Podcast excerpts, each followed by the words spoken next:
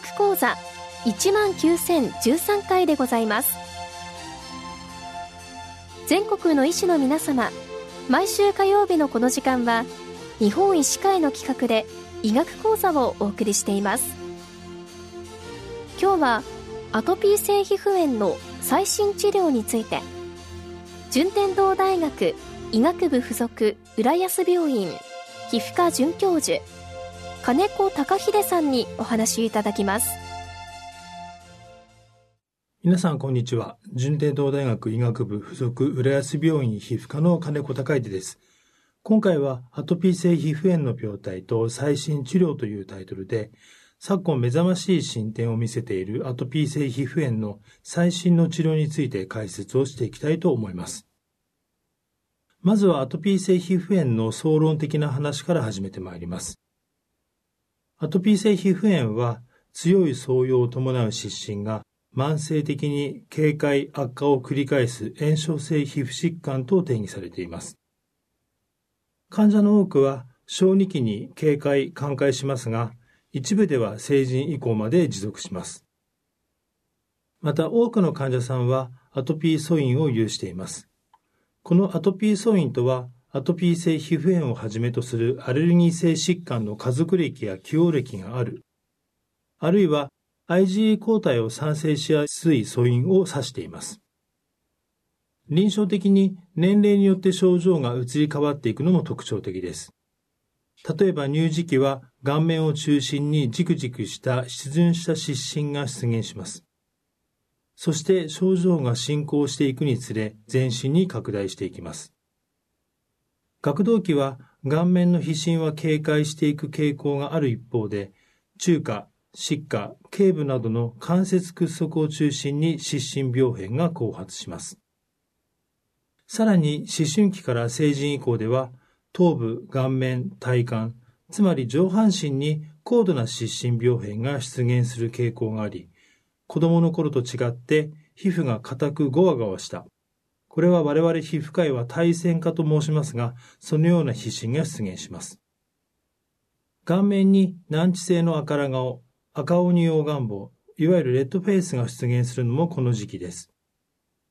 また年齢を問わず常に鳥肌が立っているように毛穴がブツブツと触れる乾燥した皮膚、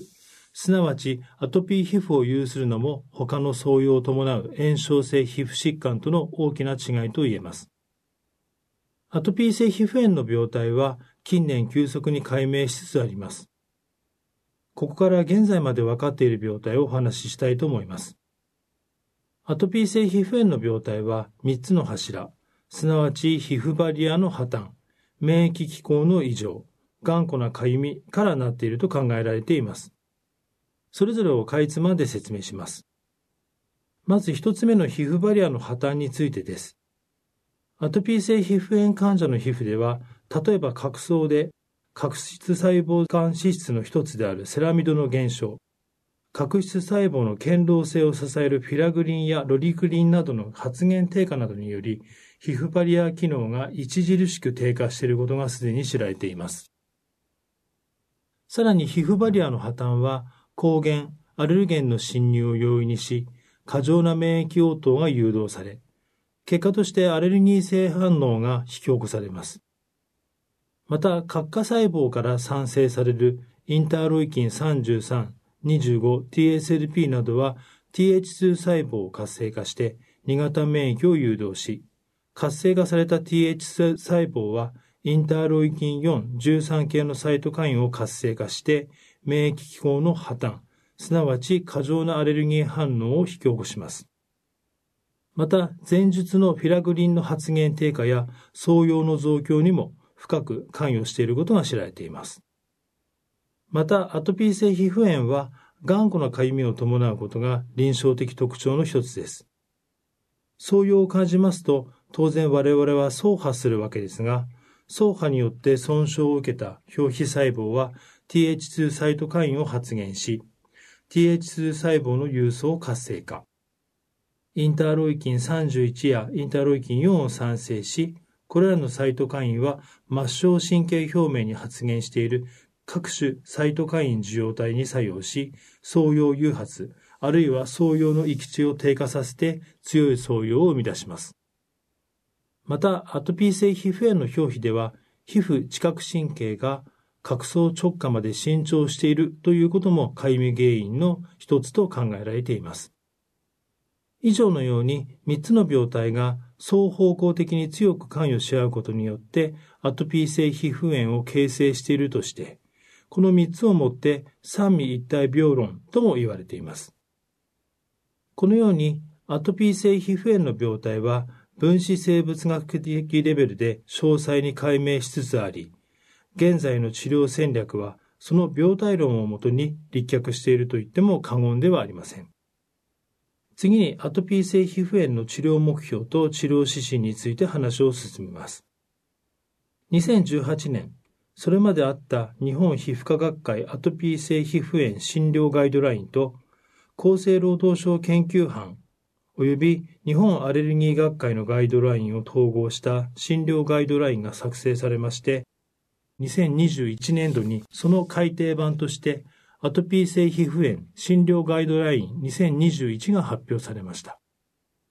このガイドラインは我々臨床皮膚科医がアトピー性皮膚炎の診療を行っていく上で、現在とても重要な羅針盤の一つとなっております。最新版ではアトピー性皮膚炎の治療目標は症状がないか、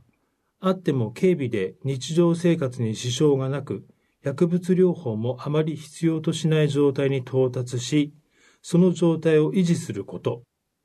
そして、このレベルまで到達していない場合でも、症状が軽微ないし軽度で、日常生活に支障をきたすような急激な悪化が起こらない状態を維持することと明記されています。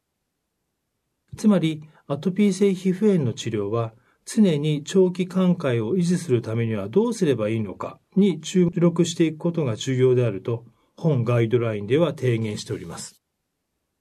現在残念ながらアトピー性皮膚炎を根治する薬剤はありません。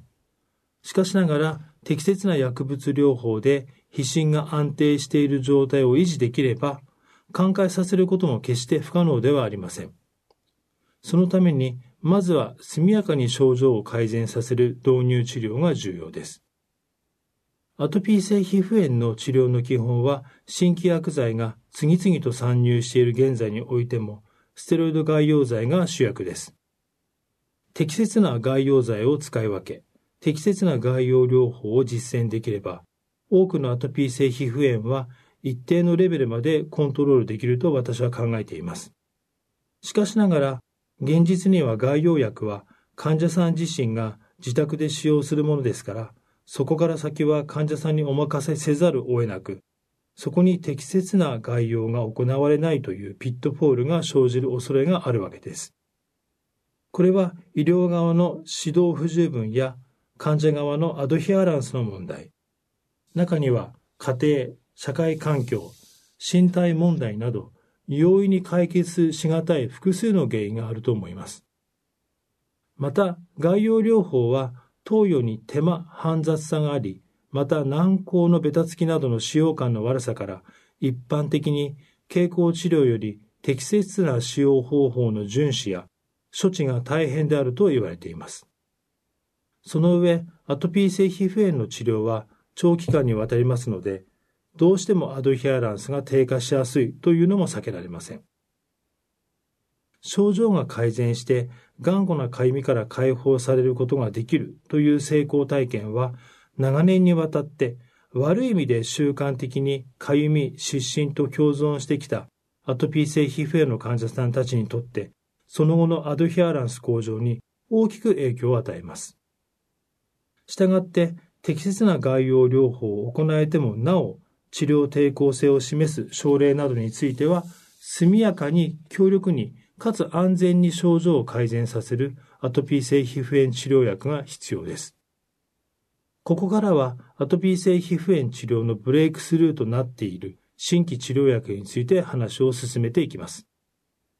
2018年に登場した注射剤のデュピリマブはアトピー性皮膚炎の約10年ぶりの新薬でアトピー性皮膚炎の治療薬としては初めての生物学的製剤で世界初の人型抗ヒトインターロイキン4、13受容体モノクローナル抗体です。インターロイキン4、13によるシグナルの伝達を阻害して、アトピー性皮膚炎に深く関与する TH2 型炎症反応を強く抑制します。成人では初回に 600mg、その後は1回 300mg を2週間隔で皮下投与していきます。なお最近、ペン製剤の発売により自己注射も可能となりました。ただし治療対象は15歳以上の患者さんに限られています。デュピルマブは重症のアトピー性皮膚炎に非常に有効な治療薬です。私が現在診療を行っている純レートの大学浦安病院でも重症のアトピー性皮膚炎患者さんを多く診療しておりますので、デュピリマップを投与している患者さんが多数おられます。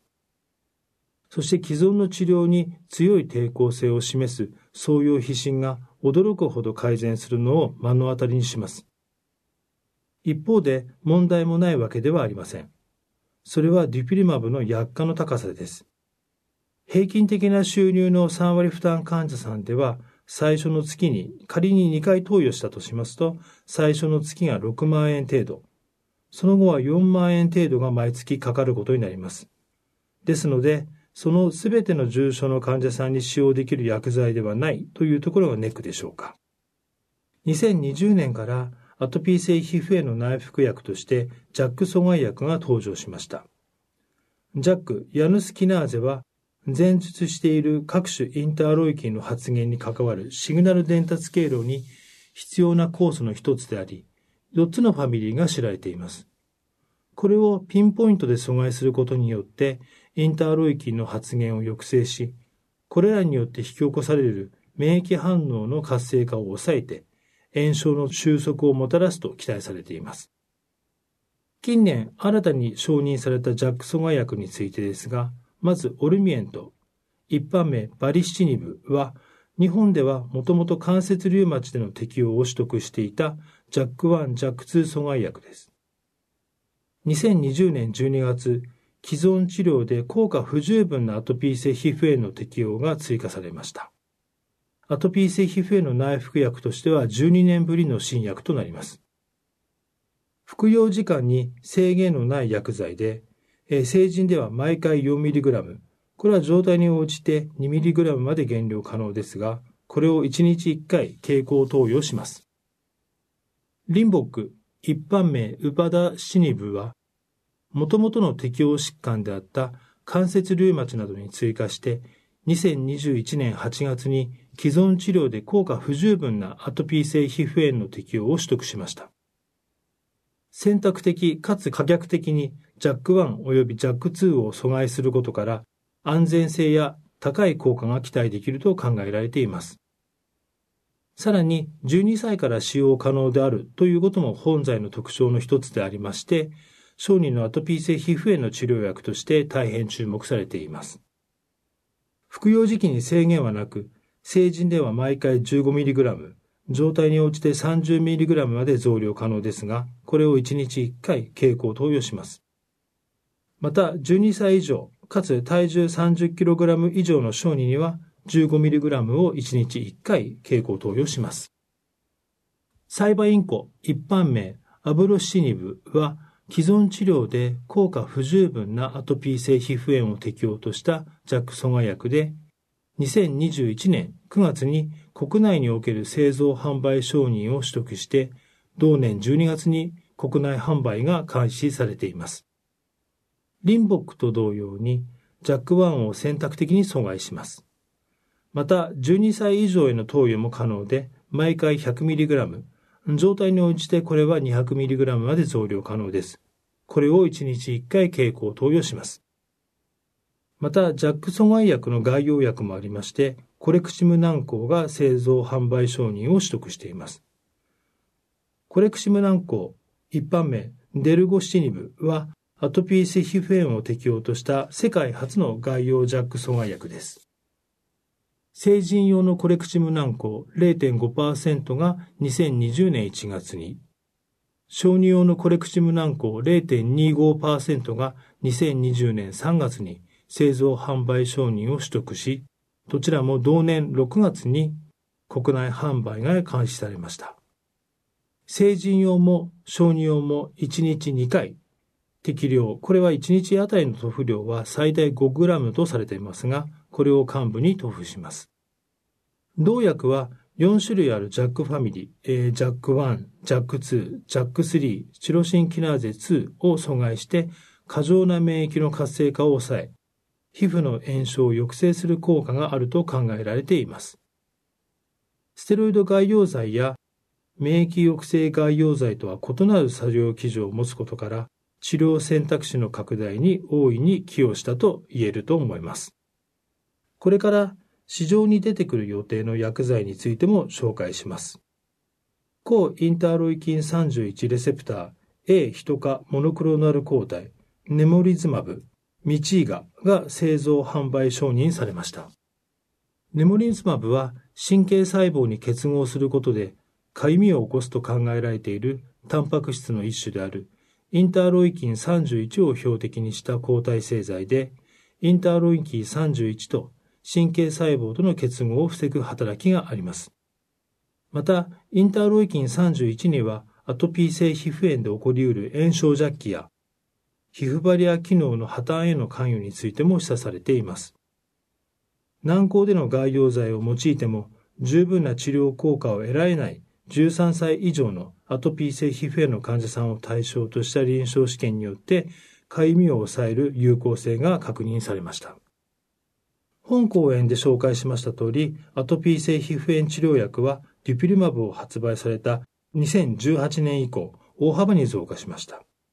そして何よりも、これらは分子レベルで病態整理に直接ピンポイントで作用する強力な薬剤であり、アトピー性皮膚炎治療におけるゲームチェンジャーと言っても過言ではありません。しかし、これらを用いるには私たち臨床医でありますから、適切な患者さんに適切な薬剤を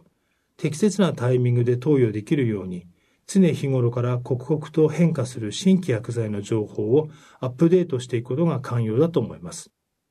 そして日常生活において日々苦しんでおられる患者さんに少しでも巧妙が指すように積極的に提案、使用していくことが我々の責務だと思います。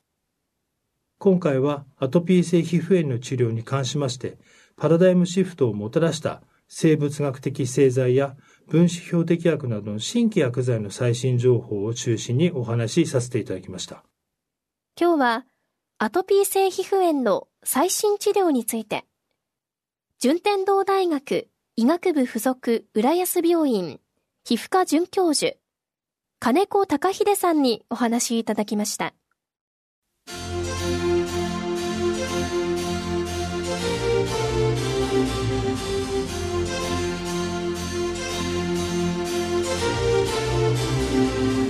それではこれで日本医師会の企画でお送りいたしました。医学講座も終わります。